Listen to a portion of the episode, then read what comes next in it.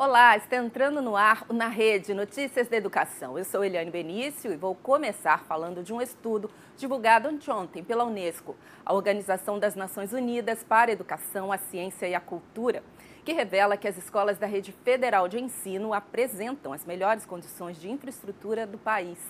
A publicação foi coordenada pelas professoras Maria Tereza Gonzaga e Flávia Pereira Xavier, da Universidade Federal de Minas Gerais com o auxílio de pesquisadores de doutorado, mestrado e graduação.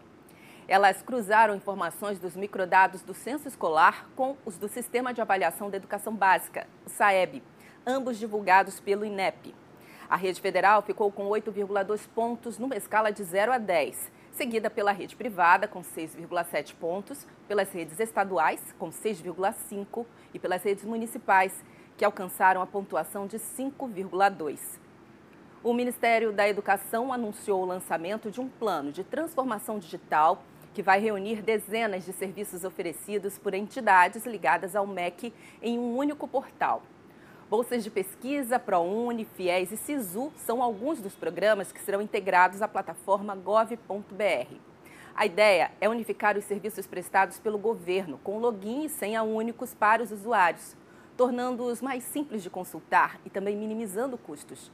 A expectativa é que a iniciativa gere economia anual de 32 milhões de reais.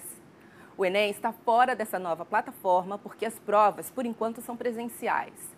A migração dos serviços será feita gradativamente e o plano, segundo o MEC, foi construído em conjunto e seguindo diretrizes do Ministério da Economia e da Secretaria-Geral da Presidência da República. O Na Rede de hoje fica por aqui. Até a próxima!